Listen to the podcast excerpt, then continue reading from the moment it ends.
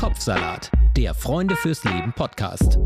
Über Depressionen, Gefühle und den ganzen anderen Salat im Kopf. Herzlich willkommen zu einer neuen Folge von Kopfsalat. Mein Name ist Frank Jong und ich freue mich, dass ihr heute wieder dabei seid. Neben mir sitzt natürlich wie immer Sarah Steinert. Hallo, ihr Lieben. Und bei uns heute zu Gast einer meiner Lieblingsrapper, eine, Meiner ja, auch. kann man schon sagen, fast Legende seit 20 Jahren, mehr als 20 Jahren im Game. Moabits Finest, Megalo. Oha, vielen Dank. Was für ein herzliches Willkommen. Was Schön, war dass jetzt du da schöner? bist. Moabits Finest oder Legende? Das gesamte Zusammenspiel. Lieblingsrapper von euch beiden. Also ich werde jetzt hier rot, das sieht nur keiner, aber weiß gar nicht, was ich machen soll jetzt. Siehst du?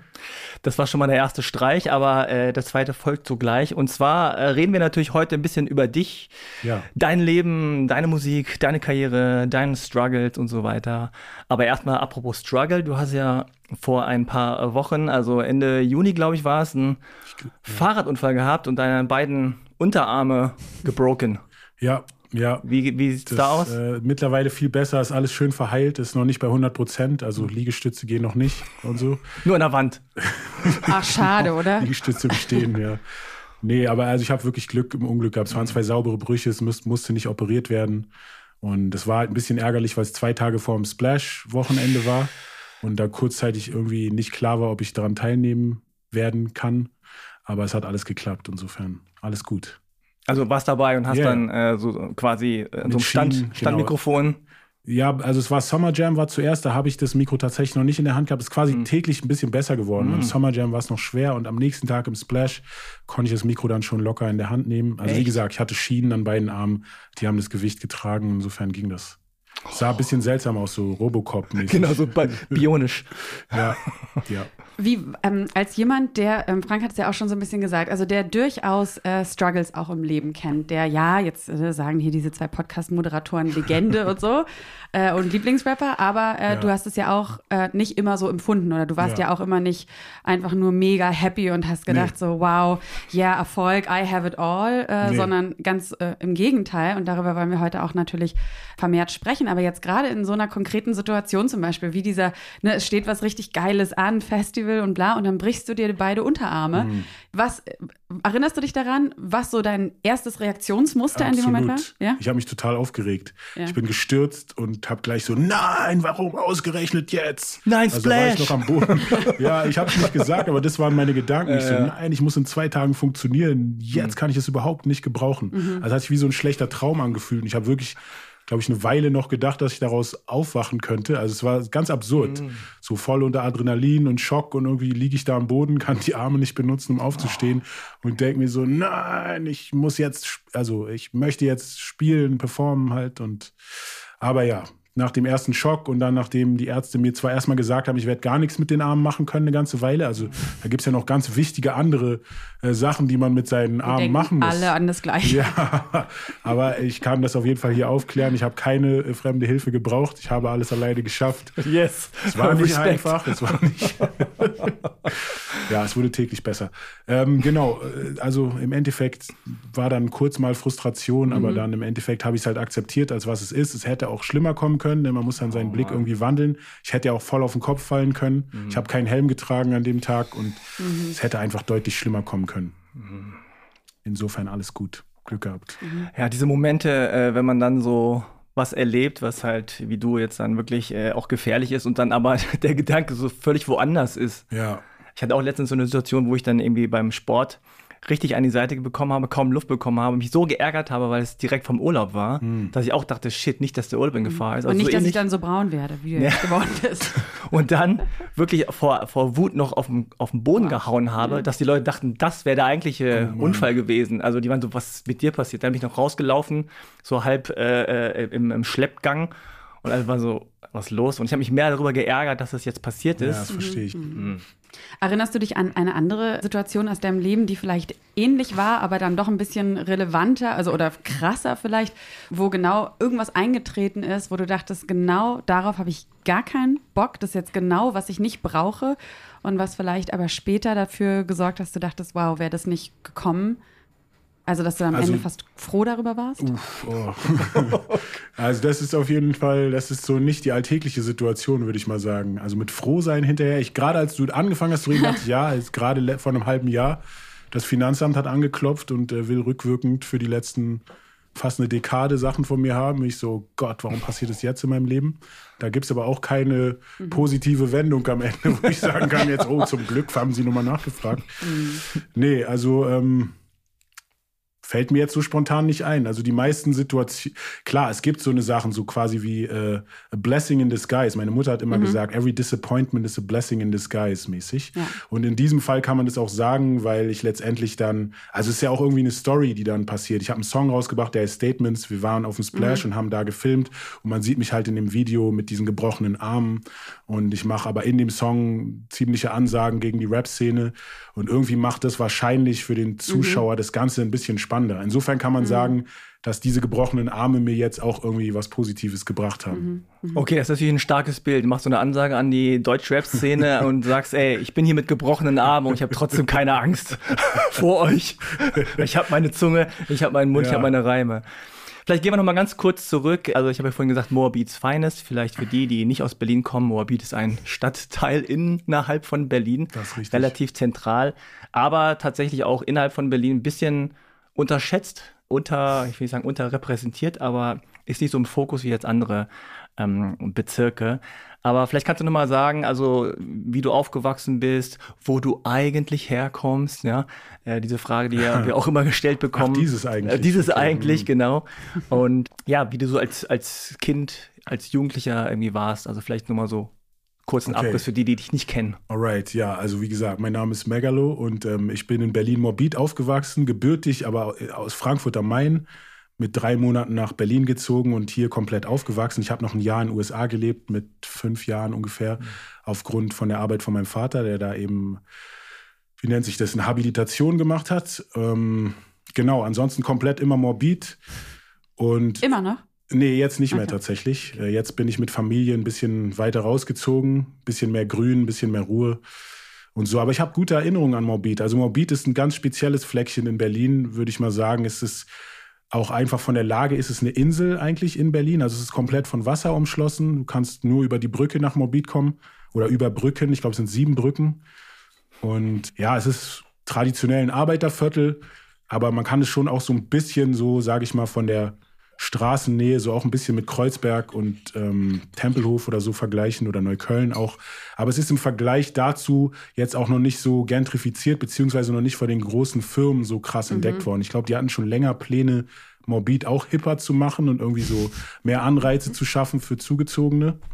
Aber das hat wohl irgendwie nicht so richtig funktioniert. Also Morbid ist eigentlich ziemlich nah am Hauptbahnhof und diese Anbindung wollten sie eigentlich immer mal ausbauen. Und ich bin ehrlich gesagt ganz froh, dass es noch nicht so richtig geklappt hat, weil Morbid dadurch tatsächlich immer noch so einen gewissen Charme hat, sage ich mal, wie, also so, an mi- mich an das erinnert, wie ich halt aufgewachsen bin. Ist jetzt nicht so krass anders. Und andere Bezirke wie Kreuzberg schon- sind schon echt anders geworden als zu der Zeit, wo ich klein ja. war. Genau. Ja, Mhm. Prenzlauer Berg auf jeden. Mhm. Mhm. Friedrichshain, genau. Ja, eigentlich fast alle. Reinickendorf nicht. Und Tegel auch nicht. Ja, die sind wahrscheinlich auch nicht interessant genug, aber jetzt, wo, wo der Tegel Flughafen nicht mehr existiert, wird es wahrscheinlich auch nochmal anders werden dann. Kommt alles noch. Ja. Und äh, wie waren so die ersten Berührungspunkte mit der Musik? Also wann hast du angefangen? Ich meine, du machst das jetzt über ein halbes Leben lang. 50.000 Jahre.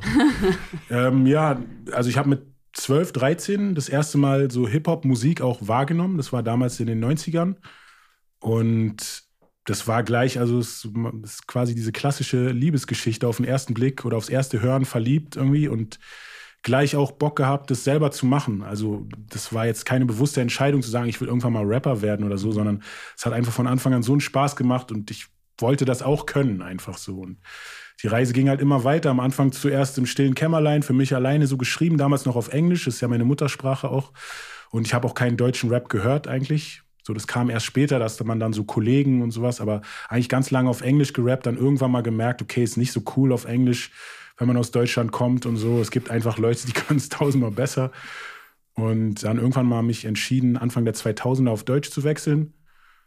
Ja, und seitdem einfach stetig weitergemacht, immer weiter mit der Sprache gearbeitet. Irgendwie, das ist auch echt ein Entwicklungsprozess. Also ich hatte das Gefühl, im Englischen war es irgendwie schneller so, dass ich wusste, wie man halt rappt so und äh, in der mhm. deutschen Sprache wirklich zu gucken, wie man die Wörter betont oder was halt Sinn macht, damit es irgendwie cool klingt. Das hat auf jeden Fall nicht auf Anhieb geklappt. Also es ist schon echt eine längere Reise gewesen. Und mittlerweile habe ich echt das Glück, sagen zu können, dass ich echt mit vielen großen Leuten in der Szene gearbeitet habe. Leute, deren Musik ich vielleicht früher mal gehört habe oder zu denen ich ein bisschen aufgeschaut habe, so wie Sammy Deluxe, Afro, Max Herre Freundeskreis. Das sind ja alles so gestandene Rapper schon gewesen, als ich noch gar nicht auf mhm. Deutsch gerappt habe. Und ja, mittlerweile ist das alles fast wie Familie und das ist schon, ja, interessanter Werdegang. Hm. Und bist du jetzt am jetzigen Punkt, an dem du stehst? Ich meine, dein, dein neues Album Drei Kreuze kommt jetzt bald raus. Bist du jetzt an so einem Punkt, wo du sagst, so, ja, yeah, ich bin irgendwie total jetzt nur mal auf die Karriere vielleicht erstmal schauen. Ich bin mega zufrieden? Ja, also ähm, Legendenstatus, wenn ich auf mein Konto gucke, dann äh, sehe ich da nichts von. Dieser Legendenstatus lässt sich da nicht. Äh, Sehr subtil. Ja, auf jeden Fall. Das Konto sieht es anders. Oh, da bin ich mehr. noch ein Newcomer. Ja. Hast du noch ein Knackskonto? Ja, ganz so schlimm ist es nicht.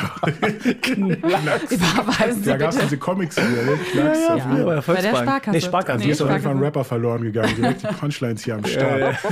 nee, also, ähm, ja, was heißt, also es gibt eine Seite von mir, die auf jeden Fall dankbar ist. Ich habe definitiv viele Erfahrungen gemacht, wo ich sagen kann, das ist etwas, was Erfolg widerspiegelt, ohne dass es jetzt auf finanzieller Ebene stattfindet. Wenn Leute mir nach einem Konzert gesagt haben, wie sehr ihnen ein bestimmter Song von mir vielleicht in einer Lebensphase geholfen hat oder sie weitergebracht hat oder irgendwie geholfen hat, was zu verarbeiten.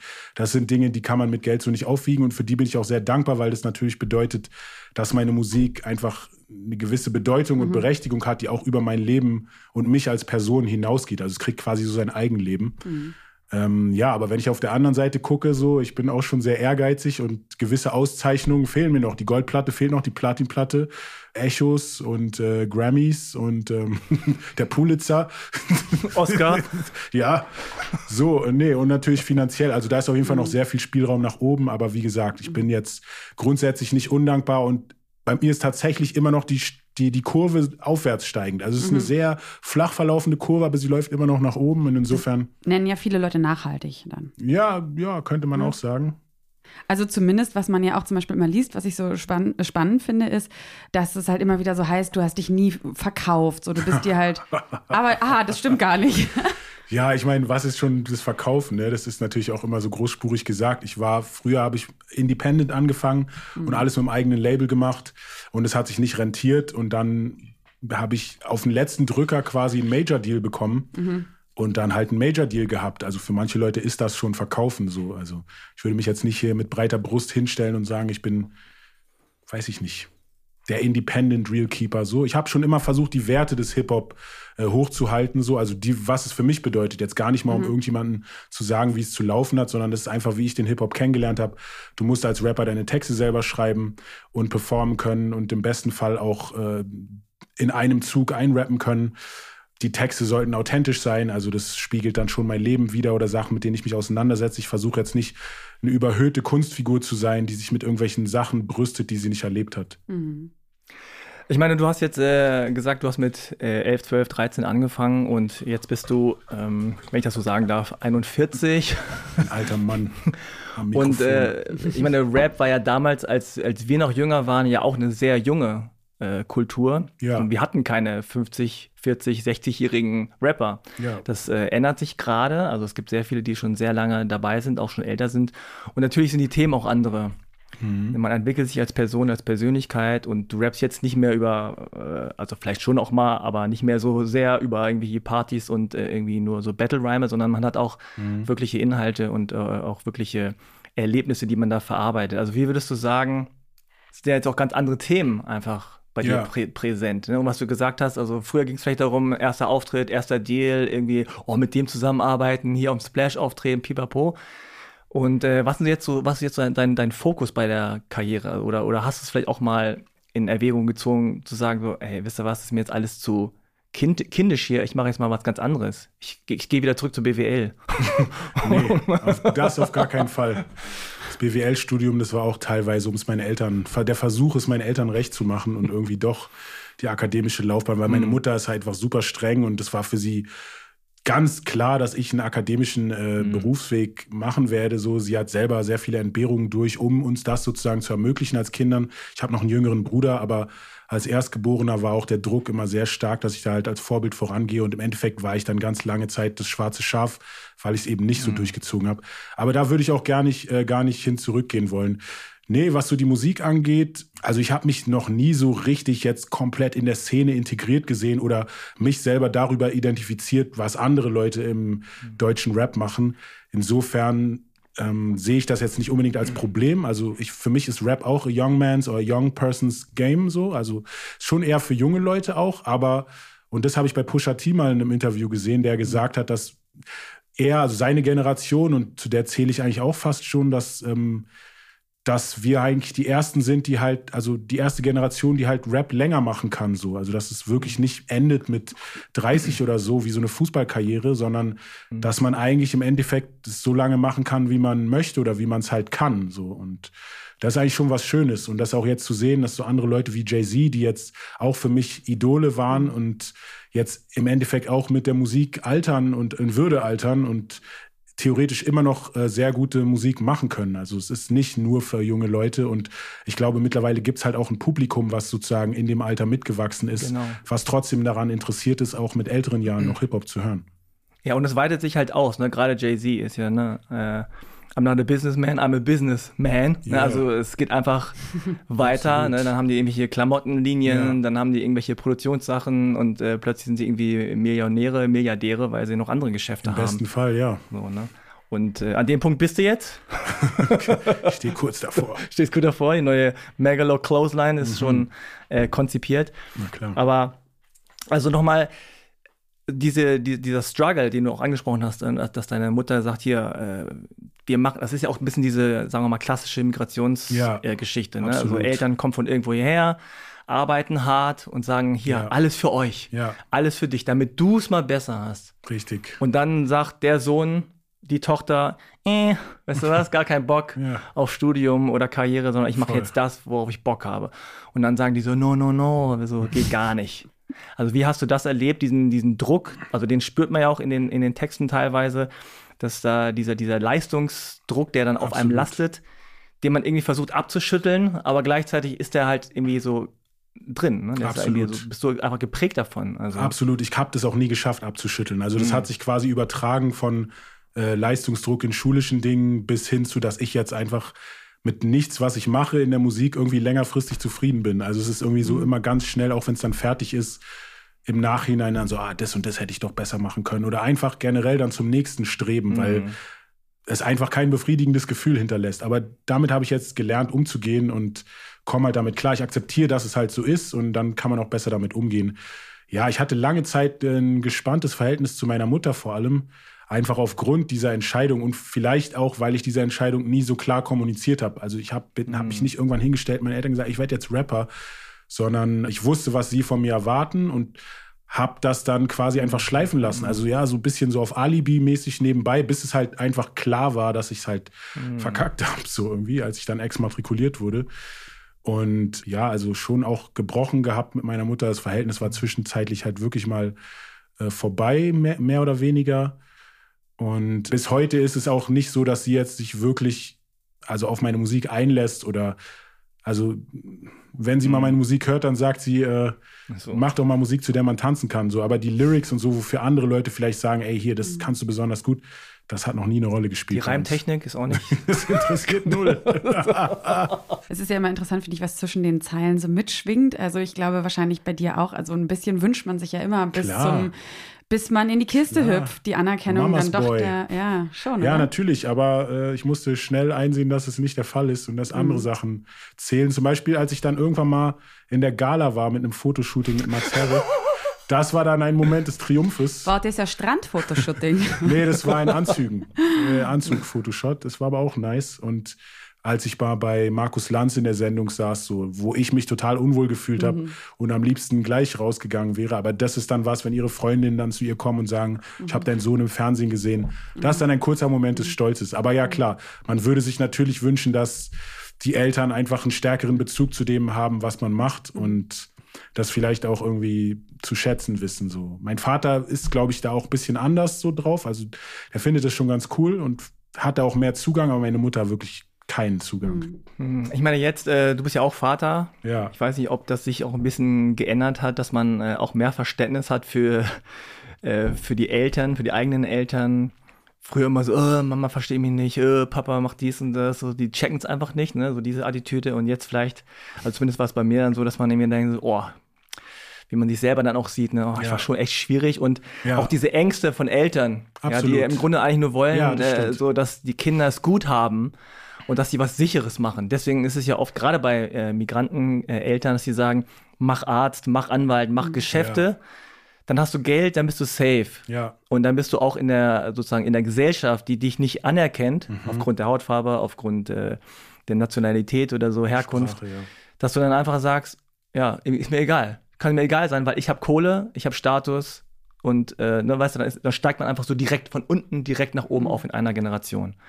So und ähm, also, dass man einfach so ein bisschen nachvollziehen kann, so, okay, eigentlich wollte sie wahrscheinlich nur, dass, sie, dass du irgendwie safe bist. Absolut. Ja. Also den Teil kann ich absolut nachvollziehen und ich habe auch meinen Frieden, glaube ich, mit meiner Erziehung gefunden. Ich spreche mit meinem Bruder manchmal drüber, weil bei dem war es schon ein bisschen anders. Der ist halt fünf Jahre jünger und der hat die viel entspanntere Version abbekommen. und der ist auch ein anderer Typ geworden, so, ne? Der hat auch Ja. ein anderes Selbstverständnis mit sich selber, würde ich sagen. Der hat gar nicht dieses so kritische, sich ständig selbst zu hinterfragen und an sich zu zweifeln. Also das ist schon die Packung, gemein, die sie ja. mir halt mitgegeben hat, so, aber ich weiß, dass sie es nicht böswillig gemacht hat oder nicht. Also sie wollte eigentlich nur das Beste. Ich würde es trotzdem anders machen bei meinem Kind. So, also Ja. Verständnis ist da, aber äh, deshalb auch gleichzeitig eine absolute Klarheit über die Art und Weise, wie ich äh, in der Erziehung sein will meinem Sohn gegenüber. Ähm, Finde ich trotzdem spannend, weil meistens, also das, was du jetzt erzählst von deiner Mutter, und das ist ja, glaube ich, bei vielen Eltern so, da spürt man ja äh, eigentlich die Angst. So die Angst, ne, so, die dahinter steht, dass sie sich dann gewünscht hat, dass du was Ordentliches machst oder ne, Ja. so in, in, nach ihrem Empfinden Ordentliches. Gibt es aber, würdest du sagen, vielleicht auch Ängste, jetzt gerade auch in Bezug auf deinen, äh, auf deinen Sohn, auf dein Kind, äh, wo du merkst, so, ah ja, Mist, das steckt auch ein bisschen in mir. Weil du hast ja jetzt zum Beispiel äh, die Single vom neuen Album, Licht. Mhm. Ja. Da, das ist ja so sehr, ähm, ja, das klingt ja schon fast so ein bisschen nach Abschied. Also es geht, du hast auch gesagt, du hast dich sowieso viel mit dem Tod auseinandergesetzt und Ja. so weiter. Und äh, da schwingt ja, könnte man ja sagen, auch eine gewisse, eine gewisse Angst. Auf jeden Fall. Mit. Eine Verlustangst, klar. Ja. Aber ich würde, sch ja, schwer zu sagen, welche Motivation bei meiner Mutter dahinter gesteckt hat. Also bei mir drückt sich die Angst so aus, dass ich einfach, also es ist aufgrund dieser starken Zuneigung, dieser Liebe äh, meinem Kind gegenüber, dass ich einfach denke, ich will dich für immer festhalten, so ich möchte dich nie verlieren und dass dadurch dann so die eigene Vergänglichkeit einem plötzlich und auch natürlich also die Vergänglichkeit aller Menschen sozusagen, dass ich mir dachte, ich habe jetzt hier jemanden quasi mitgeholfen in die Welt zu setzen, dessen Zeit halt, also wie, wie, wie unser aller Zeit begrenzt ist. Dieser Gedanke, also ist wahrscheinlich nicht unbedingt eine, ein Gedanke, den, den jeder so hat, aber einfach zu denken, so, ey, ich habe also quasi zum Sterben ja, verurteilt genau. Mhm. sozusagen. Und das war, damit kam ich erstmal überhaupt nicht klar und dachte so, ey, ich wünschte, das müsste halt nicht so sein. Und dann der nächste Schritt war dann so zu denken, okay, ähm, ich weiß natürlich auch nicht, wie lange ich lebe und ich hoffe, ich kann lang genug leben, um für dich ein guter Vater zu sein und einfach so lang am Start zu sein, wie du mich halt brauchst. So. Und, aber irgendwie haben sich, also diese Gedanken gingen dann, sei- also der ist jetzt fünf und kurz nach der Geburt ging es los. Also ich bin jetzt eigentlich die letzten fünf Jahre so schwer am Tod studieren gewesen, sage ich mal, oder jeden Tag irgendwie so mich mit den Gedanken auseinandersetzen und so ein bisschen aus diesem Geist heraus ist der Song Licht auch geschrieben, so dass ich einfach, man weiß halt nicht, nichts ist versprochen so und mittlerweile ist mir meine eigene Sterblichkeit halt bewusst. Das war als Jugendlicher einfach nicht so. Da bin ich eher leichtfertiger mit dem Leben umgegangen und generell so, ja, wird schon halt so und Jetzt denke ich mir, wenn man jetzt zum Beispiel diesen Fahrradunfall sieht, es kann halt von einem Moment auf den anderen kann halt irgendwas passieren und plötzlich ist es nicht mehr so. Ne? Ja. Und ja, ist einfach nur die Hoffnung, sozusagen so lange am Start zu sein, wie man gebraucht wird. Ja, schon interessant, ne? dass man äh, gerade, äh, wenn irgendwas geboren wird oder vor allem dann ein Kind geboren wird, äh, dann natürlich auch, also ne, da ist der Anfang und dann denkt man automatisch ans Ende. Also Ja. an sein eigenes Ende, aber auch an das Ende äh, aller Menschen drumherum. Und dann äh, hat man diesen Strang, wo man weiß, okay, das fängt an, aber es endet auf jeden Fall. Also das ist Ja. schon mal sicher. So, das ist schon ähm, auch ein harter Gedanke. Also ich kann Voll. schon nachvollziehen, dass man da äh, gerade wenn man irgendwie Vater oder Mutter wird, drüber nachdenkt äh, und das dann irgendwie auch natürlich raptechnisch irgendwie oder musiktechnisch verarbeitet. Also, was mir aufgefallen ist, also bei, äh, bei vielen Songs, dass du viel sprichst von Licht und Dunkel. Hm. Ne? Also, und, und vor allem auch dieses, äh, ich bin der Dunkelheit geirrt, im Dunkel geirrt und, und äh, man sieht so das Licht, aber man ist noch nicht da, dann sieht man vielleicht kurz, dann ist es wieder weg. Also, ja. dieses, ähm, und also kannst du das beschreiben, was für dich so lange so, so Dunkelheit? Licht und Dunkelheit, Mhm. ja. Also tatsächlich, das ist ein Thema, was bei mir eine große Rolle spielt. Ich bin ja auch katholisch erzogen. Also meine Mutter ist auf jeden Fall sehr gläubig und irgendwie, ich wurde getauft und war auch auf einer katholischen Grundschule und zu der Zeit sogar kurzzeitig Messdiener. Also Wow. Ministrant, also das heißt am Wochenende in die Kirche und dann, Aber Oblaten gab es dann auch. die gab es, aber die gab es nicht für mich. Also man durfte die nur, nur verteilen, glaube Mhm. ich. Ja, genau. Erst später, dann nach der, wie hieß das, Firmung oder so? Mhm, Oder an mhm. irgend, nee, nach der Erstkommunion kam das. genau. Kommunion ist es im Katholischen. Genau, so Mhm. hieß das. Und da gibt es, also es gibt so mehrere Stufen, Erstkommunion, Firmung. Mhm. Genau, deshalb war immer so, hat so gut, böse, Licht, Schatten, hat immer schon irgendwie so auch eine metaphorisch übergeordnete Rolle gespielt, nach dem Motto, wenn du böse bist, kommst du in die Hölle. Also nicht, dass meine Mhm. Mutter mir das jetzt so gesagt hat, aber diese Erziehung, diese Doktrin war quasi immer da auch. Und ich einfach beim Älterwerden bin ich quasi einfach auch in beide Richtungen. Also ich bin jetzt nicht per se ein Mensch gewesen, der irgendwie anderen was Schlechtes wollte oder so. Aber natürlich habe ich mich auch ausprobiert in Dingen, ähm, Mhm. die halt eher in die schlechte Richtung gehen, sage ich mal. Oder einfach eigenen Lastern äh, hinterherhängen und ja, das nenne ich so ein bisschen als die dunkle Seite auch dahin gehen. Also nicht unbedingt der Lebensweg, den ich jetzt als Familienvater äh, so für mich sehe. So, das war früher auch ein bisschen anders. Und es ist schon so, dass ich sagen kann, dass ich habe zwar vor meinem Kind auch schon Verantwortung übernommen und war in so einer Familiensituation, auch äh, mich, also von meiner Partnerin zwei Kinder, die schon vorher da waren, mich mitzukümmern. Aber erst mit meinem Sohn ist so wirklich, glaube ich, ein Bewusstsein angekommen, dass ich nicht mehr der Wichtigste in meinem Leben bin. Mhm. So. Also das war wirklich dann ganz klar, so einfach aus dieser Liebe heraus, aus diesem, diesem Gefühl des, äh, ja, jemanden beschützen zu wollen und da sein zu wollen, einfach ein Stück zurückzutreten. Und also ich glaube, so ist das Leben auch. Ne? Das alte Leben macht sozusagen Platz für das Neue irgendwie so gefühlt. Und ja, so, so fühlt sich das so ein bisschen an. So jetzt ist er halt das Zentrum und Mhm. alles für ihn und man stellt die eigenen Bedürfnisse halt hinten an. Und das habe ich früher nicht gemacht so. Also da kann es dann einfach mal gewesen sein, dass mir sozusagen Laus über die Leber gelaufen oder keine Ahnung, sozusagen die inneren, inneren Dämonen einen geritten haben und dann Mhm. hat man halt doch noch mal äh, irgendwas gemacht, was man hätte besser nicht machen sollen. Und da bin ich jetzt auf jeden Fall gefestigter gerade, würde ich Mhm. sagen. Finde ich äh, spannend. Ich hatte vor zwei Tagen eine Diskussion mit einem Freund nochmal um dieses ganze Thema. Also ich beschäftige mich ja, wie viele, die den Podcast hören, wahrscheinlich äh, vielleicht mittlerweile wissen, mit äh, Yoga, mit Buddhismus, Spiritualität, Philosophie und so. Und ähm, da gibt es eigentlich auch so zwei, mh, zwei Schulen, sage ich mal. Die eine Schule, die eher sagt, du musst lernen, dich selbst zu lieben und dein, äh, sage ich mal, inneres Fass muss immer gefüllt sein und dann ist der nächste Schritt, ähm, anderen was zu geben. Und dann gibt es aber auch die andere Schule, die genau das Gegenteil sagt. Die sagt, nee, du fängst sofort an, dich quasi deine Hingabe, deine Energie, deine Liebe sofort anderen zu geben. Und das ist quasi der erste Schritt. Ähm, und wenn du jetzt erzählst, dass es bei dir so war, dass ähm, ne, vorher auch so die dunklen Phasen, es gab ja auch so, du hast es auch, du hast gesagt, du warst nie in einer richtigen äh, Therapie und hast mal eine diagnostizierte Depression bekommen, aber du hattest auch depressive Phasen und so. ja.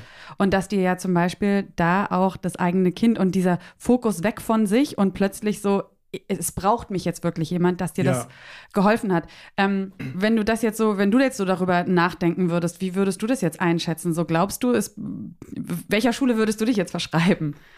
Also ich glaube, ich bin einfach von der Konditionierung, die ich habe, wahrscheinlich in der zweiten, dass man, bevor man selbst gelernt hat, wirklich sich selbst zu lieben, schon in der Lage ist, auch äh, anderen Liebe zu geben. So. Also mit der Selbstliebe, da ist auf jeden Fall ein Thema, was bei mir noch nicht abgeschlossen ist. Ich bin sehr, sehr selbstkritisch und es gab auf jeden Fall auch Phasen des Selbsthasses und äh, ja, einfach das Gefühl des Gescheitertsein und ich hab, bin jetzt nicht jemand, der einfach weiß, was er tun muss, um sich Mhm. mit sich selbst wohlzufühlen. Mhm, ja. Aber ich bin dann jemand, der das dann halt über die Arbeit macht. Ich stürze mich dann in die Arbeit. Also ich würde auch, ich bin wie gesagt nicht diagnostiziert, aber wenn ich mich so selbst beobachtet habe die letzten Jahre, würde ich sagen, es ist so eine leichte manische Depression. Also es gibt Phasen auf jeden Fall, wo ich einfach zu nichts in der Lage bin. Die kann ich jetzt nicht mehr so ausleben, seit mein Kind da ist, auf jeden Fall. Das gibt immer so einen gewissen mhm. Ablauf, den ich auch einhalte, so zwangsläufig. Aber ähm, ich merke es auf jeden Fall an meinen Energielevels und zu dem, wozu ich in der Lage bin, dass es definitiv Phasen gibt, wo wenig geht. Und dann gibt es halt wirklich manische Phasen, wo ich mhm. einfach kaum schlafe und mhm. einfach mich so richtig leidenschaftlich in irgendein Projekt halt reinstürze und also vor allem Musik dann. Mhm und ohne Rücksicht auf Verluste quasi. Mhm. Genau. Und was ist diese Unzufriedenheit? Ähm, woher stammt die dann? Also ich meine, das, das ist der Erziehung. Meine Mutter ist schuld. Ja, ja, ja. ja. nee, aber äh, hast du ja wahrscheinlich Sorry, auch drüber Mama. nachgedacht, so ne, so warum, wie das Außen nimmt dich so wahr? Ja, dann gibt es vielleicht noch die, die, die, quantitative Messung deines Erfolges, das Bankkonto, was noch genau. nicht irgendwie. Genau, ist es nur das, das oder ja was ist diese Selbstunzufriedenheit? Woher? Also, also ich bin auf Leistung gedrillt worden. Also du musst dir so vorstellen, ich war in der Grundschule, hatte ich nur Einsen so, ne? Also ich konnte mir dann die weiterführende Schule aussuchen. Ich bin nach der vierten aufs Gymnasium gegangen, weil ich einfach, ich war einfach mhm. der Beste, so wirklich. Krass. Also jetzt ohne angeben mhm. zu wollen. Und das hat einfach. Einfach nur nüchtern. De facto warst du der Beste. Ich war einfach der Facts. Beste. Ja. Die einzige zwei, die ich hatte, waren bildende Kunst. So, aber alle anderen Fächer waren wow. eins. Das ist schon krass. Ähm, und ja, das war für meine Mutter dann so, ja, okay, warum mhm. hast du da halt eine zwei und so. Mhm. Ich weiß, wo ich meine allererste drei geschrieben habe, da war ich schon auf dem Gymnasium, ich war siebte oder achte Klasse. Mhm was das für ein Problem war. Ja, also ich hatte richtig Angst, nach Hause zu gehen und mhm.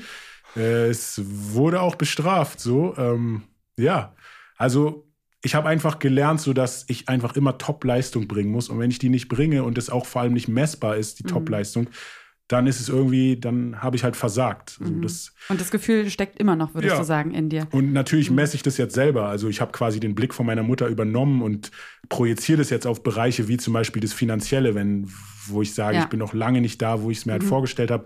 Wenn ich jetzt super erfolgreich wäre, hätte ich ganz andere Levels und so. Und Faktor, äh, de facto habe ich dann halt sozusagen versagt in der, in der Erklärung dann, beziehungsweise im, im Ergebnis. Also mhm. so fühlt sich es an. Es gibt nichts dazwischen so. Es gibt nur entweder gewinnen oder halt mhm.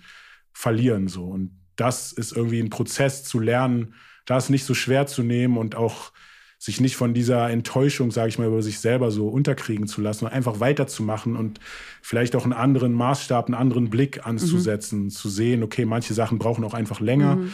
Und es läuft halt nicht immer alles, wie man sich das vorstellt. Und aber deshalb muss man jetzt nicht unbedingt ein kompletter Versager sein. Ja. Ja, ich finde es ja, das ist ja ähm, eigentlich alles so diese großen philosophischen Themen. Also auch natürlich das Thema Tod, was das Thema Tod, wenn es in dein Leben tritt oder wenn du das erste Mal Vergänglichkeit spürst. Aber auch so diese ganzen Sachen, es läuft nicht so, wie man sich das vorstellt. Das sind ja ähm, auch immer alles so Möglichkeiten, halt was über das Leben quasi zu verstehen, was dir dann letztlich gut tun kann. Also absolut. Ne, deswegen, ja, ja, da stecken überall Lektionen, auf jeden Fall. Also genau. in den schweren Phasen, so, da steckt auch viel zu lernen drin, das stimmt ja. schon. Und was womit beschäftigst du? Also, wenn, wo suchst du dir Unterstützung? Also, was hilft dir dich so? Also, ich habe, wenn ich mir so Songs von dir anhöre, dann denke ich immer so, ah ja, okay, woher hat er, du hast auch neulich mal so eine Geschichte erzählt über diesen, ach, über den König, der diesen Ring bekommt, weißt du? Ah ja, stimmt. Und dann ja. ist es irgendwie auch, this too shall pass, auch das Richtig. geht vorüber und sowas. Ja. Also, was inspiriert dich und auch gerade gerade für die schwierigen Phasen, wo, ähm, woher kommen dann solche Geschichten oder Sätze? also ich würde fast jetzt ähm, sagen, dass es keine Zufälle im Leben gibt und dass das Leben sozusagen mir das immer wieder zuschiebt. Also es gibt jetzt nicht die Go-To-Inspiration, wo ich einfach genau weiß, ich gehe jetzt hier auf Buch XY, Seite 35 und da finde ich, was ich brauche, sondern manchmal, diese Botschaften können überall im Alltag versteckt sein. So, ich glaube, mhm. das es kann, also es ist wirklich beliebig einfach. Das könnte eine Werbung sein, es könnte irgendein Plakat sein, es könnte irgendein Graffiti sein. Also es, es kommt eher zu dir, sein. als dass du es ja. dir aktiv suchst. Ja, ich habe natürlich auch irgendwie bestimmte Was liest Sachen. du denn? Ja, im Moment gar nichts. Ganz schlecht. Das letzte Buch, was ich jetzt gelesen habe, ist. Hast du nicht nötig mit deinen ganzen Einsen? Nee. ich habe auf jeden Fall viel früher das so viel gelesen, dass ich das jetzt das nicht mehr brauche zu Text. Das reicht, das reicht ja. wirklich. Nee, aber klar, also immer wenn ich dann ein Buch lese, freue ich mich ja auch zu tun, weil es hilft einfach, den Horizont woanders hinzubringen. Mhm. Aber ähm, also ich würde schon wirklich sagen, wahrscheinlich sucht man unterbewusst, mhm. aber ich habe immer das Gefühl, dass die Botschaften eigentlich eher zu mir kommen so und vieles ist auch einfach, also ne, in der Erziehung von meiner Mutter war auch viel mit Sprichwörtern und das hat mich früher immer genervt, irgendwie so don't judge a book by the cover, everything that glitters is not gold, the empty barrels make the most sound und irgendwie solche, aber im Nachhinein irgendwie so kann ich die, also es gibt Mhm. immer wieder Situationen in meinem Leben, wo ich dann plötzlich ihre Stimme höre und dieses Sprichwort und denke, ja, okay, klar, das macht total Sinn. Also sie hat einfach recht jetzt gerade und Mhm. Ich finde ja interessant, also wenn du von deiner Mutter sprichst, ähm, hört man natürlich die Prägung raus und äh, also nigerianische Mutter vielleicht auch nochmal so klischeehafterweise vielleicht, Ja. aber halt ne, so dieses so, du musst besser sein als die anderen, Ja. äh, so sonst sonst kommst du nirgendwo hin nach dem Motto und ähm, Vater so ein bisschen im Hintergrund, ja, ja, Mama macht das schon, ja, ja, lass die mal Ich ran. gesegelt. man musste arbeiten den ganzen Genau, Tag. der so, ja, ich bin raus. Ja. Find Ja. me on my boat. Aber dann gibt es ja noch sozusagen die gesellschaftliche Seite, ne? Also so die, äh, die deutsche Mehrheitsgesellschaft, die weiße Mehrheitsgesellschaft, die dann vielleicht womöglich auch dann sagt, so, ah, du genügst nicht oder ah, ist vielleicht nicht so, bist nicht ganz. Also so, also das Auf jeden Fall gibt es ein Erwartungsraster. ja, das spielt auch noch Absolut, mit ja. rein. Ne? Dann hast dann gerade als Rapper, dann ist man natürlich auch total äh, in so einer Schublade drin, äh, also auch so rein gesamt, gesamtgesellschaftlich. Äh, so dann Moabit, ja, ja, ist eh alles Ghetto und alles äh, äh, Straße oder was. Also dieses ganze Identitätsfindungsding, ne? Also so, wie würdest du sagen, also wie hat dir da die Musik geholfen oder wie hat sich was, weil in der Musik Mhm. was ja, also wenn man jetzt sozusagen dich anschaut in der Deutsch-Rap-Szene oder Hip-Hop-Szene, ist ja auch nicht so einfach, dich da zu verorten. Ja. Du bist auch nicht so ganz klar der Ecke oder ganz klar, also ne, nicht, nicht ganz gut. klar Conscious, nicht ganz klar Sehr Street, yes. sondern du bist so irgendwie überall Tell dabei, aber nirgendwo mit drin. Weißt Ja. du, so richtig. Also Mhm. äh, ist das, ist das für, also du sagst ja cool so, ist das gut, ist das schlecht? Also wie, wie Ich mag es nicht in Schubladen zu sein. Mhm. Also Aber das, du magst Zugehörigkeit. Zugehörigkeit ja, aber, aber es darf nicht als Begrenzung irgendwie ähm, empfunden werden. So. Und Mhm. ich wurde in viele Schubladen gesteckt in meinem Leben und ich mag es gerne, unterschätzt zu werden. Also meine Mutter hat natürlich immer das Beste erwartet, aber wenn jetzt irgendwie jemand in mir nur den Drogendealer gesehen hat oder den Hänger oder was auch immer, so dann habe ich das lieber, weil man kann halt leichter sozusagen vom Gegenteil überzeugen, als wenn man irgendwie da oben hängt die Messlatte und Ja. du musst da die ganze Zeit drüber springen. Und deshalb eigentlich im, also ich wurde von Anfang an sozusagen als Rapper gesehen. Also die Schwierigkeit hatte ich nie, dass irgendwie jemand gesagt hat, du siehst aber nicht aus wie ein Rapper, wie, wieso rappst du oder so. Sondern ich war von Anfang an, wurde akzeptiert, dass ich ein Rapper bin und immer guten Zuspruch bekommen. Und insofern, ja, also ich habe mich eigentlich in der Rolle immer wohlgefühlt. Und wenn man jetzt guckt, für mich persönlich war die Musik auch immer ein Stück weit Therapie. Also wenn ich jetzt rückblickend sehe, voll viele Songs, da habe ich mir eigentlich, es klingt zwar vielleicht so, als ob ich es den Leuten da draußen erzählen würde, aber eigentlich erzähle ich es mir zuerst mal. Und den Song zu schreiben, hilft mir dann auch, eine Situation zu verarbeiten und besser damit umzugehen. Auf jeden Fall. Also deshalb war ich vielleicht einfach noch nie in der Therapie, weil ich das alles über die Musik, Gott sei Dank, klar machen konnte. Und wie wird das so reflektiert? Also so innerhalb, also du hast ja auch schon so ein paar Namen genannt. Ich weiß jetzt natürlich nicht, wie offen man da, also hat man, weiß ich nicht, wenn Max Herre dir jetzt sagt, nice, Digi, geiles neues Album. Nice, Diggi sagt das schon mal nicht. Wollte ich gerade sagen. Aber in Stuttgart der- sagt nicht man das. Was sagt man? Dann sagt er Esperanto. Nee, das sagt er auch nicht. Ähm, Warte, warte, ich muss in die Textzeile reingehen. Na, ich komme jetzt nicht drauf. Okay, also, also- auf jeden Fall, wenn er, also ich meine, wenn er dir äh, wenn er, äh, Props ausspricht. Ich habe es mir vorgestellt, wie er Nice Diggi sagt. Also, wenn jetzt Max Herre das hört, könnt ihr eine Sprachnachricht mit genau bitte diesem Genau. Zitat einmal schicken, damit ich recht habe. Das wäre mir wichtig. Nein, aber so, äh, ne, so, so, ne, so das Feedback, es gibt ja ganz oft so, ähm, ich habe auch so bei dir so gedacht, so, ist Megalo ein Feuilleton-Liebling? So in diese Richtung gehen, ne? So, also, ähm, wie nimmt äh, so deine, äh, de, dein, äh, wie sagt man denn, dein Schlag oder deine Branche dich wahr? Was kriegst du da für Feedback und was ist das Feedback, ähm, was du von außen bekommst? Also ich glaube, da habe ich ziemlich Glück. Also grundsätzlich, seit ich angefangen habe, Musik zu machen, ist mir zum Beispiel nie jemand begegnet, der gesagt hat, ey, das ist total schlecht, was du machst, hör mal lieber auf, das zu machen. das kann ja passieren. Ne? Also Ja? es ist ja auch, Das passiert bei vielen, glaube ich. Das hatte ich, also vielleicht hätte ich tatsächlich sogar zart beseitet, wie ich bin, sogar aufgehört dann. Oh, scheiße, okay. So, nein, die Gefühle verletzt. Nee, also ich habe eigentlich immer guten Zuspruch bekommen von allen Kollegen, mit denen Mhm. Aber ich konntest du das auch annehmen? Das ist ein wichtiger, es ist eine interessante Frage. Also so richtig annehmen, glaube ich nicht. Das habe ich auch so gelernt. Es fällt mir ganz schwer. Mhm. Ja. Also klar, ich kann sie so akzeptieren, Komplimente. Ich sage Danke und freue mich und lächle. Aber so, Mhm. Fühlst es ob es so richtig ja. ankommt, das ist echt nochmal eine andere Sache. Weil da ist ja natürlich dann wieder dieser unzufriedene Blick auf sich selber, der parallel dazu stattfindet. Und egal, was die anderen jetzt sagen, ich habe ja trotzdem immer noch diesen Blick. Und denkst du, ja, aber du bist noch lange nicht da. Und es bringt jetzt auch nichts, wenn XY sagen, dass du so ein toller Rapper bist, weil dein Bankkonto sieht dich nicht als toller Rapper. Aber glaubst du, dass es, äh, wenn das Bankkonto, glaubst du, das würde dann wirklich einen Unterschied machen? Auf jeden Fall. Aber ich meine, das ist doch, das ist ja auch nicht, das ist, da, da gibt es ja auch kein, kein Ende. Also ich meine jetzt, keine Ahnung, kriegst du fürs nächste Album, sagen wir mal, 10 Millionen. Oh, damit könnte ich schon, da kann ich schon was mitmachen. Ja, ja, Ja, keine schon Frage, nice. aber dann hast du- Stichwort passives Einkommen, ne? Wenn ich in der Lage wäre, über meine Musik äh, Ich glaube mich so nicht. weit auf jeden Fall. Ja, also ich sage dir, 100%. meine These Und wenn wäre, ich du, nicht hier leben müsste, dann. Also ich glaube natürlich auch, dass es, es gibt so eine, ähm, das wissen wir von Curse, kleiner Verweis an, an auf die letzte Folge, ähm, dass es zum Beispiel so neue Studien darüber gibt, wie Geld dich glücklich macht. Ja. Und da gibt es ja immer so diese bestimmte, diese, diese Grenze, ich glaube 4000 netto in Deutschland oder irgendwie sowas. Ist es so. Und Ab dann- da wird man glücklich. Ja, das ist, bis Okay. dahin macht es glücklicher und dann macht es nicht mehr glücklicher. Und Das jetzt gibt es so neue nicht. Forschung, es muss sich dann immer verdoppeln. Das heißt, Okay. du, also es gibt dann so eine gewisse, jetzt, wir bleiben bei den 10 Millionen, du hättest jetzt äh, 10 Millionen. Ja. Ja, ich weiß. Schöner Gedanke. So nice. Ja, ist auf jeden Fall kein Geht runter wie Öl, der Gedanke. Auf jeden Fall, ähm, ne, dann dauert, dann hast du dich natürlich, äh, sagen wir mal, fünf Jahre lang hast du dir dann alles erfüllt, was du willst. All die materiellen Dinge, du hast vielleicht deinen Eltern irgendwie jedem ein Häuschen kaufen können und sowas. Und dann ist ja aber irgendwann kickt ja die neue Realität oder die neue Normalität rein. Und ich würde jetzt mal behaupten, dass du dann, ich meine, du sitzt ja dann nicht nur rum, äh, keine Ahnung, machst ab und an mal einen Song und interessierst dich sonst nicht mehr dafür, was die Welt von dir denkt und wie du, äh, keine Ahnung, Rückmeldungen auf deine Person oder wie auch immer bekommst und wie du dich mit dir fühlst. Also glaubst du nicht, dass das irgendwann einfach wieder, Nee.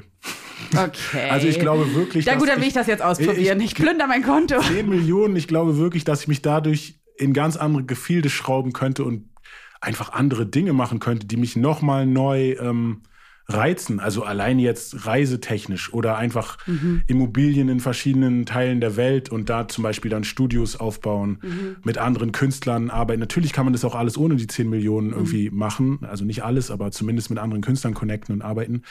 Aber es passiert dann auf einem ganz anderen Selbstverständnislevel und beim Rap ist es schon so, dieses Selfmade-Ding von, von nichts zu etwas, das ist einfach schon, das spielt schon eine sehr große Rolle. Und es sollte auch im besten Fall nicht so lange dauern, wie das bei mir dauert, auf jeden Fall. Also ich bin wirklich so von nichts und dann ganz lange und im Lager und ich habe alles durch, Hartz IV auch schon und irgendwie so, jetzt zum Glück muss ich keinen Job mehr nebenbei machen und arbeite jetzt nur noch mit der Musik, was auf jeden Fall schon ein Segen ist, wofür ich auch dankbar bin. Aber es ist jetzt zum Beispiel noch nicht so, dass ich sagen kann, ich habe jetzt irgendwie für meine Rente schon was zurück. Also es ist einfach noch viel Struggle so. Und ich glaube, mit 10 Millionen wären da ganz viele Sorgen äh, nicht mehr am Start. Und ich könnte mich einfach voll in die Kreativität und einfach in Projekte stürzen, auf die ich Bock hätte. Ich glaube, es ist nochmal wichtig zu äh, sagen oder anzumerken, dass natürlich auch eine Rolle spielt, wie man das Geld dann einsetzt. Genau, Also wenn man absolut. nur für sich dann irgendwie denkt, ja geil, ich baue mir eine Villa, habe eine Yacht oder drei, vier Autos. Ja, klar. Dann irgendwann Dann ist das Geld weg auch irgendwann. ja, dann ne? ist irgendwann so, nicht okay, was ist das? Aber wenn du sagst, ne, ich will das auch nutzen für andere, zum Aufbauen. Genau. Ich will natürlich was zurückgeben, meinen Eltern. Also dieses, äh, es gibt ja immer dieses Geld macht nicht glücklich, aber es macht erstmal nicht unzufrieden. Ja, Und es ja. macht nicht unglücklich. Also dieses, ähm, dass du erstmal was hast.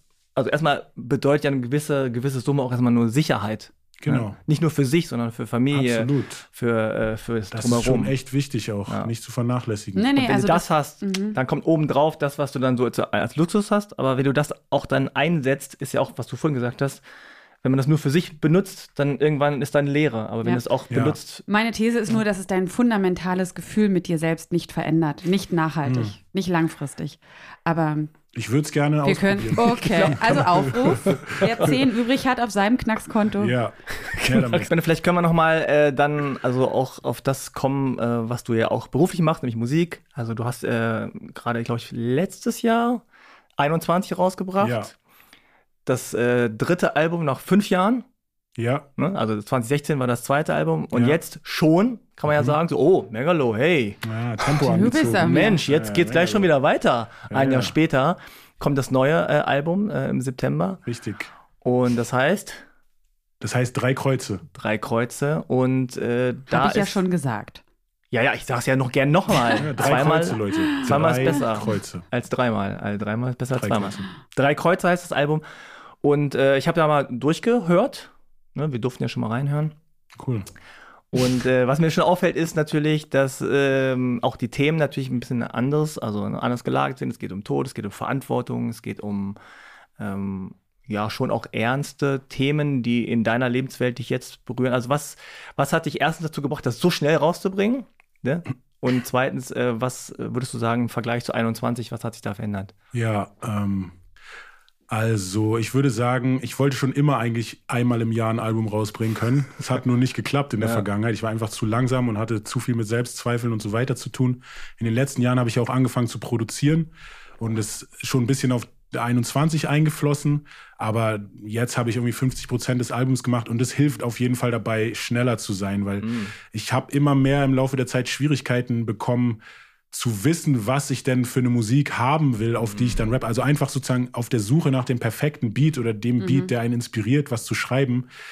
Da äh, ist einfach ein Riesenverschleiß an Beat-CDs und keine Ahnung, tausend Beats, durch die man da durchgeht. Ja, nein, immer diese Entscheidung irgendwie. Mhm. Und irgendwie sehr frustrierend teilweise. Also was ich sehr mag, ist mit, äh, mit Produzenten im Studio zu sein und man fängt dann von Null an, was zu produzieren. Aber das ist jetzt auch nicht die tägliche Situation. Und seit ich selber angefangen habe zu produzieren, merke ich halt einfach beim Beat machen, ist das jetzt was, mhm. was irgendwie, also wo mehr dahinter steckt, sage ich mal, wo ich auch Lust habe, einen Text drauf zu schreiben oder eben nicht. Und es mhm. muss ja auch dann nicht sein, aber es kommt dann sozusagen ungezwungen. Also das war auf jeden Fall ein wesentlicher Faktor, der, glaube ich, mhm. dazu beiträgt, dass ich auch in Zukunft in der Lage sein werde, schneller Musik machen zu können und nicht ewig lang auf der Suche sein muss. Ähm, auf der anderen Seite, jetzt äh, ganz nüchtern businessmäßig betrachtet, endet nach diesem Album mein Vertrag, mein langjähriger Vertrag bei. Shoutout an alle Plattenfirmen. genau, an alle Major-Labels. Major, right. genau, only Major. Major-Vertrag endet 10 jetzt. Millionen. Ja. ja, wo sind die 10 machen Millionen? Das, genau. das ist die unterste Grenze. Wir, wir brauchen ja auch noch 20 Prozent. Frank und ich. Ja, und dann das Finanzamt darf man ja auch nicht vergessen. Ne? Dann, dann, dann wäre ich wahrscheinlich wirklich unglücklich bei den 10 Millionen, wenn ich fünf gleich wieder abdrücken müsste. Aber okay. ähm, man nee, findet genau. immer Gründe, unglücklich zu sein. Also wenn du 10 verdienst, also ich kann das schon auch, klar, man sagt dann man so, du hast doch immerhin 5 Millionen, aber ey, stell dir vor, du verdienst die und du musst so viel davon abgeben. Kriegst ja was dafür. Was? Gute Straßen. Frei. Gute Straßen. Hier Gute Straßen. Es wird so viel gerade ja, in Neukölln so wird so viel getan. Nein, ist ja alles okay. Ich äh, müssen jetzt keine wesentliche Beschwerdediskussion über das Finanzamt laufen lassen. Aber ähm, wo waren wir stehen geblieben? Sorry, ich habe mich ja, ne, gedanklich und emotional verloren im Finanzamt. Ja. Naja, bei dem Album, äh, das du selber Beats ja, gemacht richtig. hast, produziert das, hast. Warum ich so schnell fertig bin. Genau, ich wollte einerseits meinen Vertrag beenden und sozusagen auf, Aufbruch zu neuen Dingen. Ich habe einfach Bock drauf, neue Sachen zu erleben. Auch vielleicht ein bisschen Abstand zu Megalo zu bekommen. Also das Album ist schon so ein bisschen auf ein Abschied zu verstehen. Mhm. Ich will damit nicht sagen, dass ich nie wieder Musik machen will, so, aber ich will mir zumindest die innere Freiheit geben, einfach nicht mehr diesen Druck zu haben. Natürlich ist es schwierig, weil ich weiterhin mit Musik meine Familie ernähren möchte. Aber ja, ich glaube, ich brauche einfach diesen Abstand zu Megalo und ähm, die Möglichkeit ist jetzt gegeben und einfach, wie gesagt, Neuanfänge ist immer, es ist immer ein Zauber in einem Neuanfang. Also auch das habe ich beim Beatmachen gelernt, so dass es wirklich dieser Zauber, der, also während mhm. Corona habe ich halt angefangen, vor allem viel zu produzieren und da ist einfach eine, eine Leichtigkeit dahinter, wenn du halt quasi durch das, durch das Unwissen, durch mhm. die, genau, die fehlende Erfahrung, dadurch traut man sich auch andere Sachen zu machen die man sich vielleicht später mit der Erfahrung nicht mehr trauen würde. So. Und deshalb so im mhm. Neuanfang liegt für mich immer ein Reiz und mhm. ich freue mich einfach auf neue Phasen. Ist interessant, weil, ähm, also vielleicht interpretiere ich da jetzt auch zu viel rein, aber als ich das Album gehört habe, gerade im Vergleich zu 21, äh, hatte ich das Gefühl, es ist emotional vielseitiger. Hm. Und jetzt, Stimmt aber auch, ja. Ja, und jetzt würde ich einfach die These aufstellen, dass es auch deswegen emotionaler wirkt, auch vielseitiger emotionaler wirkt, weil du selber produziert hast. Also, weil in den Texten steckt ja viel immer auch so Kopf, ne? Ja. Ist immer sehr schnell, okay, welche Reimtechnik, ja. äh, welcher Rhythmus, äh, so. Und dann muss die, die Message muss stimmen und es ist viel Kopfarbeit, es ist viel so immer wieder drangehen, drangehen, drangehen. Und manchmal verliert man sich ja auch so in dem Gefühl, ne? Manchmal ist, geht da so ein bisschen so der Vibe weg. Und dann Absolut. versucht man vielleicht aber über den Beat Kunstform zu kriegen, so, ne? ne? Also dass man mhm. vielleicht über den Beat so, ah, jetzt fühle ich was so und jetzt ja. schreibe ich das auf so. Ja. Aber wenn du es wenn nicht fühlst, weil das von dem anders ist, denkst du, aha, ja, fühle ich das, fühle ich nicht. Aber jetzt hast du es ja selber ja. mit in einem gegossen, sozusagen. Also. Das stimmt, das stimmt. Wobei es auch trotzdem so ist, dass auch Beats von anderen Leuten, also es gibt einfach mhm. Beats, da ist einfach ja, die ganze ja, Zeit Gefühl. Da, du machst an und bist so, oh, das, das. Aber es ist halt nicht so oft. Also es ist nicht so oft, dass man richtig denkt, okay, das ist it.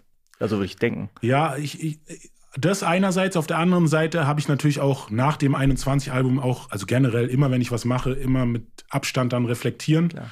Und das 21-Album war bewusst ähm, mit so wenig Konzept wie möglich äh, gemacht, weil ich zu dem Zeitpunkt schon eigentlich Musik machen nur noch als Job gesehen habe und irgendwie diesen Druck und die Verpflichtung gespürt habe und das irgendwie einfach keinen Spaß mehr gemacht hat. Also es war einfach nur noch Arbeit und ich wollte eigentlich nie zu diesem Punkt kommen. Also deshalb habe ich mich auch bewusst für Musik entschieden und eben nicht BWL oder sowas gemacht, weil ich einfach nicht diese trockene Arbeit haben wollte, die ich einfach nur mache, weil ich eine Arbeit brauche. Und das Gefühl hatte ich dann aber mit dem Texte schreiben und durch das Beat machen habe ich da einfach noch mal eine neue Lockerheit reinbekommen und auf dem 21 Album habe ich dann einfach nur mich ausgelebt und Spaß gehabt, sage ich mal, aber dadurch fehlte auch so ein bisschen der rote Faden mhm. und jetzt bei drei Kreuze habe ich einfach noch mal das Gesamtwerk, sage ich mal, reflektiert. Also wo habe ich angefangen damals mit endlich und endlich Regenmacher 21 äh, Hotbox und einfach geguckt, okay, wie ist die Stringenz und einfach auch so einen Abschluss dieses Kapitels zu finden. Also ich wusste, es ist mein letztes Album jetzt in dieser Konstellation und nichts ist versprochen. Man weiß ja nicht, also ich kann ja jetzt auch nicht garantieren, dass ich danach noch ein Album machen werden kann. Einfach mhm. so, weil man nie weiß, wie das Leben weitergeht.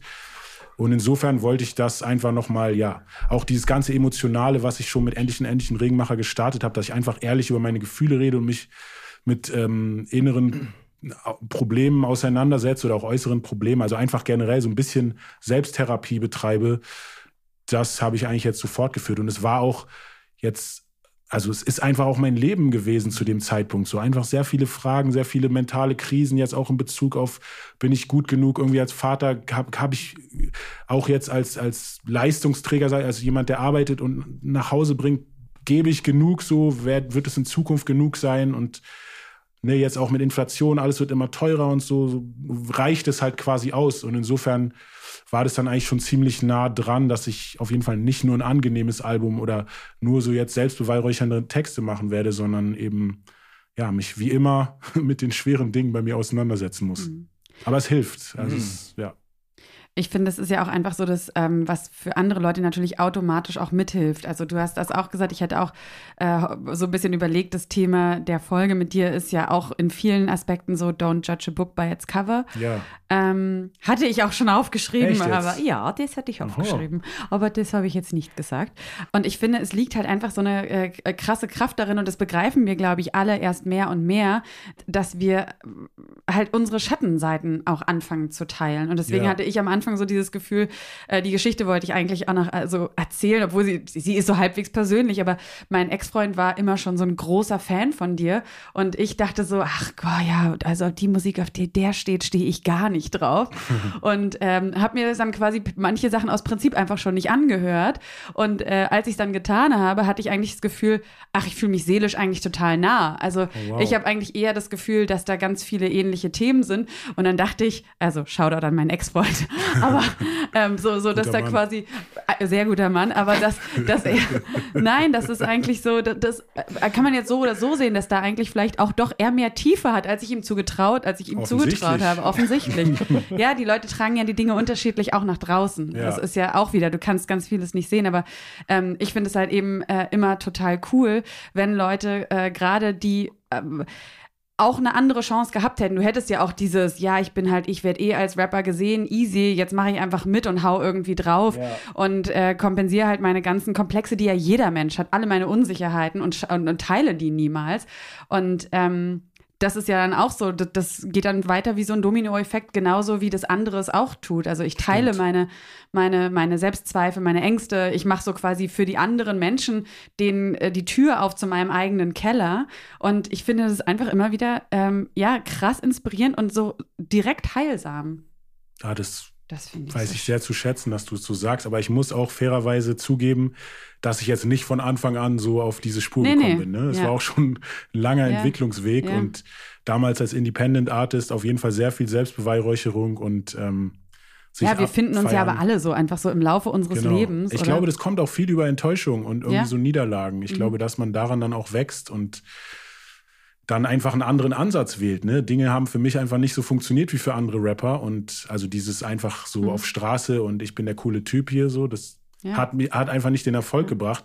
Aber in dem Moment, wo ich mich ehrlich gemacht habe und irgendwie über meinen Job im Lager ge gerappt habe und gesagt habe, dass ich mir natürlich was anderes vorstelle, aber ich will auf jeden Fall hier kein Loser sein und gebe halt alles, mhm. dann plötzlich habe ich Menschen erreicht, die ja, einfach ähnliche. Und das hat dann natürlich auch wieder dazu äh, geführt, dass es mich ähm, bestätigt hat oder ermutigt hat, auch in der Richtung weiterzumachen. Also, dass es jetzt gar nicht mehr zu diesem Punkt kommt, wie damals bei dem Song, wo ich wirkliche Zweifel hatte, ob ich diesen Song überhaupt schreiben soll, weil ich mhm. es einfach so uncool fand und dachte so, das ist so überhaupt nicht rappermäßig. Mhm. Und jetzt mittlerweile, wenn ich dann so einen Song anfange, wo es um ein Thema geht, stelle ich mir solche Fragen halt nicht mehr, sondern es geht dann wirklich nur noch darum, schaffe ich diesen Song halt fertig zu machen, kriege ich die ganzen Sachen äh, zum Ausdruck, die ich eben sagen will, aber mhm nicht mehr dieses so hinterfragen, ob das jetzt überhaupt der richtige Schritt ist, sich mhm. quasi so in Anführungsstrichen nackig zu machen. Mhm. Ja, diese, die Reise zu, zu dem Selbst, also ja. zu Authentizität. Es tut total gut, irgendwie keine, keine Maske aufhaben ja. zu müssen oder also gleichzeitig bewundere ich das bei manchen Leuten, wo ich sage, die sind einfach gut mit ihrer Pro. Maske, ne? ich meinte jetzt nicht unbedingt eine wirklich physische Maske, aber einfach Leute, die in Rollen schlüpfen können und dann komplett jemand anderes werden. So, ich bin halt mhm da fehlt mir vielleicht auch ein bisschen so die, die Kreativität oder so. Ich bin halt irgendwie so ich. Aber es ist irgendwie auch entspannt, einfach, also beim im Lügen kannst du dich halt verstricken, so, ne? Mhm. Und diese Probleme habe ich halt nicht. Mhm. Also ich kann mich nicht verstricken, weil das, was ich sage, ja. ist halt irgendwie das, was ich wirklich fühle und denke oder erlebt habe. Und dann ist das auch irgendwie sehr entspannt dadurch ich glaube ja immer, dass die Leute, dass man, ähm, dass es doch irgendwie so eine Art von Logik gibt, also dass jemand ähm, mit seinen Anlagen, mit seinen Schwächen, mit seiner biografischen Prägung ähm, genau richtig so ist und dass es dann genau, sage ich mal, so ein individuelles Bündel am Ende rauskommt, mhm. was manche Sachen kann, manche Sachen nicht. Ja. Aber genau so soll es sein. Also es sollen quasi gar nicht so, die, die Schwächen sollen gar nicht weg und nur die Stärken ausgespielt, ja. sondern es soll genau das und das ist diese individuelle Mischung. Absolut. Ja, genau. Und die ins Leben zu tragen. Also du, du also beschäftigst dich ja auch mit dem. eigentlich auch Stärken dadurch dann, ne? wenn, wenn sie sozusagen genutzt werden, um oder ja, Teil des Ganzen sind. Sie sind einfach ein Teil von dir ja. und das ist so, so, wenn man nach dem Sinn des Lebens sucht, dann ist das ja, dann finden wir alle nichts ganz Definitives, ja. äh, aber wir können halt sagen, ähm, einfach nur auf der Welt zu sein, ist der Sinn und dann soll ich doch aber genau so sein, wie ich bin, weil sonst wäre ich ja anders geworden. Ne? So, also hm. ja. Ja, so. Ja, Lass ja. mal so stehen.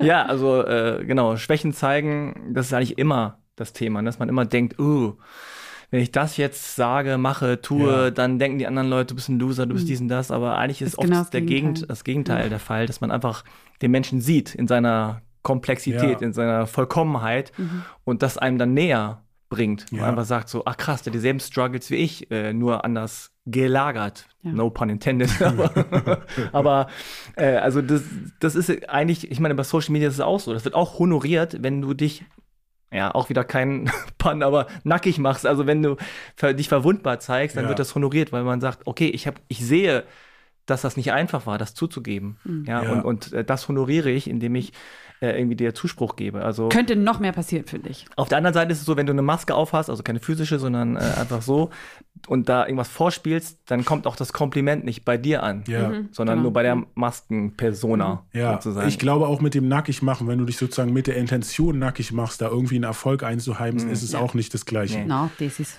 das, Leute, die Leute spüren das, oder, also man spürt das und äh, man spürt das natürlich auch in der Musik. Ja. Ne? Und ich finde auch bei dem äh, Album, was du gemacht hast, man spürt dieses, äh, es könnte zu Ende sein. Ne? Also es geht ja nicht nur um, um, um Tod von, von Menschen oder, oder Familie oder generell, sondern es geht, also auch zumindest so vom, vom Ton her, äh, merkt man auch, dass du sagst, okay, this is it so. Ja. Und äh, wenn es das jetzt war, dann ja. Aber es ist, ich finde, es ist schon, es ist einfach eine, eine tiefere Einsicht. Also, oder schon, da, da ist schon ein bisschen Strecke zurückgelegt, Auf wenn man halt Fall. weiß, okay, das, äh, dieses Loslassen können.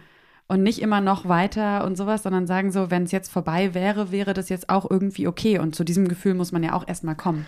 Und es ist ja auch gar nicht so leicht in deinem Fall, wenn du sagst, also ich will auch ein bisschen Distanz zu Megalo, weil du bist nun mal seit 20 Jahren ja. so ungefähr Megalo und auch natürlich viel darüber ähm, identifiziert. Ne? Absolut. Ja? Und nach dem Motto, okay, wenn ich Rap nicht mehr habe, wer bin ich denn dann noch? Ja. ja. Und jetzt bist du aber, also ist meine These, Vater und das ist erstmal viel, viel wichtiger Absolut. und das wirst du auch immer bleiben. Ja. Mir geht es, glaube ich, auch vor allem um dieses Rampenlicht-Ding. Also Megalos halt sozusagen der Teil von mir, sage ich mal, der immer unter Beobachtung steht und immer irgendwie draußen ist, auf der Bühne ganz vorne steht und so. Und über das Produzieren habe ich jetzt eigentlich festgestellt, dass ich mhm. gar nicht so der Typ eigentlich bin. Also ich bin lieber hinter den Kulissen und mhm. ähm, helfe anderen an ihre Position zu kommen. Natürlich will ich auch meinen Teil beitragen so und irgendwie bestimmte Sachen machen. Also Musik machen macht mir einfach unfassbar viel Spaß. Aber so ganz vorne stehen und seht her, das bin ich so, das ist jetzt nicht, es gehört natürlich zu dem Job als Rapper und klar, ich will erfolgreich sein, also mache ich das, aber ich mache es nicht aus dem Grund. So. Also ich mhm. musste das auf der Bühne auch alles erstmal lernen, so mich da wohlzufühlen. Ich bin jetzt nicht dafür geboren, unbedingt auf der Bühne zu stehen, aber mittlerweile so viel Auftritte, dass man das auch nicht mehr merkt und ich habe auch meinen Spaß und so, aber ja, es ist, wird mir einfach immer deutlicher, ich hätte gern auch einfach mal meine Ruhe. so ein mhm. bisschen so weiter in die zweite Reihe rein Aha. und da auch kreativ sein und alles machen, was ich machen möchte, aber nicht unbedingt mit der gleichen Öffentlichkeit. Mhm. Ah, interessant. Und jetzt vielleicht so Richtung Abschluss schon mal so gehend. Äh, wir sind jetzt quasi im, ja, gerade im Spätsommer angekommen oder im Frühherbst, wie auch immer man das jetzt so sagen möchte. Gibt es Sachen jetzt vielleicht noch in diesem Jahr, auf die du dich ähm, freust? Oder jetzt, es müssen gar nicht auch so konkrete Dinge sein. Also ich meine, es ist jetzt ja klar, jetzt kommt erstmal noch das Ganze um Album und Tour wahrscheinlich auch. Mhm. So. Und vielleicht so in Richtung danach. Also ist das Ruhe, wo du auch hm. sagst, darauf freust du dich oder was? Ja, was heißt Wo Ruhe? wandert dein Geist hin? Ich glaube, so richtig Ruhe, das, da wahrscheinlich bin ich da noch nicht ganz so. Aber ich habe halt richtig Bock, so in kreative Welten einzutauchen und nicht das Gefühl zu haben, das gleich monetarisieren zu müssen oder irgendwie gleich ein Resultat erzielen zu müssen. Mhm. Ich würde gerne Instrumente spielen lernen. Ich kann ein bisschen Klavier, ich würde das gerne vertiefen. Ich würde gerne Bass und Gitarre lernen, Schlagzeug lernen. Mhm. Ich habe diverse ähm, Equipment, Hardware-Geräte zu Hause, so alte Sampler, MPC 60, ASR 10. Das sind so magische Sampler, die so meine Helden Kanye West und RZA und Alchemist irgendwie so benutzt haben. Und ich würde gerne irgendwie mir die Zeit nehmen, in diese Geräte einzusteigen. Das ist jetzt nicht unbedingt, was ich brauche oder was meiner Karriere als Megalo jetzt weiterhilft. Aber ich als mhm. Mensch irgendwie hätte einfach Bock darauf, in diese Welten einzutauchen, mit anderen Künstlern zu arbeiten. Mhm. Ja, einfach mehr in diese Produktionswelt. Gleichzeitig wird Film und ja, so Videos, Film, alles, was damit zusammenhängt, wird auch immer interessanter für mich. Das war vor zwei Jahren, hätte hätte ich das überhaupt nicht gesagt, aber irgendwie in Corona tausend neue Hobbys kennengelernt und aber wirklich auch Sachen, danke, wo ich richtig Bock drauf habe. Also ich habe so richtig Bock drauf. Ich hätte voll Lust, einen Kurzfilm zu drehen. Mhm. Ich hätte Lust für andere Leute Musikvideos zu machen. Nice. Ja, und da, also da sind so viele kleine Teilbereiche, die da dranhängen, zum Beispiel Drohne fliegen lernen, um irgendwie die Establishing Shots äh, machen zu können und mhm. sowas alles Zeug, was irgendwie quasi auf einer Liste steht und auf mich wartet und worauf ich halt Bock habe, was aber sich nicht irgendwie mit dem Zeitfenster von einem Megalo vereinbaren lässt, der dann halt irgendwie innerhalb von einer bestimmten Zeit eine Platte machen muss und der im Sommer jedes Wochenende unterwegs ist, dann eine Tour spielt und irgendwie Promotermine hat mhm. und so. Das passt halt alles so nicht zusammen, vor allem wenn ich dann noch eine Familie habe, wo mhm. ich auch präsent sein möchte. Mhm. Insofern würde ich gerne mal so ein bisschen von diesem Megalo ständig aktiv und Social Media und alles würde ich gerne mal zurücktreten und einfach diese ganzen Sachen so ein bisschen auf Vordermann bringen. Ja. Mit hm, mehr spannend. Selbstbestimmtheit in die Zukunft. Auf, auf jeden Fall. Der Und den 10 Fall Millionen. Ja, ich, jetzt wenn das Mikro raus ja, ist, ich habe da, hab da schon Varianten im Kopf. Also. Okay, okay. okay. Gut, gut. alright, alright. Manche Quellen konnte ich schon anzapfen. Da höre ich gerne mit zu. Ja. Yes. Also dann vielen, vielen Dank, dass du hier warst. Äh, ich bin gespannt, noch das, Megalo? was noch, noch, kommt. Ja, jetzt langsam, ja, langsam. Bleibt schon, aber Sehe schon die Headline. Im, Kopf, Im Depressionspodcast Kopfsalat verkündet Megalo das Ende seiner Existenz. Existenz vor allem. Wo ist Megalo hin? Hat sich aufgelöst. Nicht mehr in ja. 21. Also da, auf jeden Fall äh, gibt es jetzt das Album. Ab 9.9. Drei Kreuze heißt es. Yes. Zieht es euch rein, kauft es, geht auf Tour. Und, ähm, die Tour ist auch im September, genau. Das Album kommt zur Tour. Ich freue mich über jeden, den ich live sehe. Und dann wird es nochmal richtig krachen. Dann, ja, vielen, vielen Dank, dass danke du da warst. Danke euch, danke für die Zeit, danke fürs schöne Gespräch. Danke Wir auch. haben zu danken. Okay, willst du noch kurz. Wir danken, das Danke ja, noch fortführen. Das Danke genau, so gut. natürlich. Ja, also wir danken auf jeden Fall Jonas Zellner von Redbox Studio für das Audio-Editing. Das wisst ihr nämlich gar nicht. Das ist gar nicht so einfach und Jonas macht es wirklich besonders gut. Diesmal danken wir nicht mit Vergnügen. Wir sind nämlich ausnahmsweise in der Svensson Suite. Also danken wir Sven Häusler, dass wir hier dieses schöne kleine Galeriestudio benutzen durften. Und habe ich jetzt noch jemanden vergessen? Franks Eltern dafür, dass Frank da ist. Franks Eltern. Auf jeden Fall. Ja, klar. Meinen Eltern, danke. Megalos Kollektiv Eltern. den Eltern, danke. Und den Eltern der Eltern. Mikrofone. Okay. Und das Knackskonto. Ja. Okay. Und Alles euch klar. fürs Zuhören. Bis zum nächsten Mal hoffentlich. gut. Macht's gut. Tschüss. Wenn ihr euch nicht sicher seid, ob ihr selbst unter einer Depression leidet oder Freunde, Verwandte und Bekannte, dann geht zum Hausarzt. Infos zu weiteren Anlaufstellen und Krisenberatungen findet ihr auf der Homepage von Freunde fürs Leben auf frnd.de. Dort könnt ihr den Verein und damit auch diesen Podcast mit Spenden unterstützen. Dieser Podcast wird als Projekt der Deutschen Depressionsliga e.V. im Rahmen der Selbsthilfeförderung durch die Techniker Krankenkasse gefördert. Wenn euch unsere Themen interessieren, dann hört doch auch mal in den anderen Podcast von Freunde fürs Leben rein. In Bar Talk spricht Moderator Markus Kafka mit prominenten Gästen über schwierige Themen wie Depressionen und Suizid. Aber auch über Lebensfreude, Inspiration und die Reise zu sich selbst. Bar Talk gibt's überall, wo es Podcasts gibt und auf der Homepage von Freunde fürs Leben unter frnd.de slash podcast. Was glaubt ihr denn, was ihr seid? Verdammt nochmal. Verrückt oder sowas? Ihr seid es nicht. Kopfsalat. Der Freunde fürs Leben Podcast.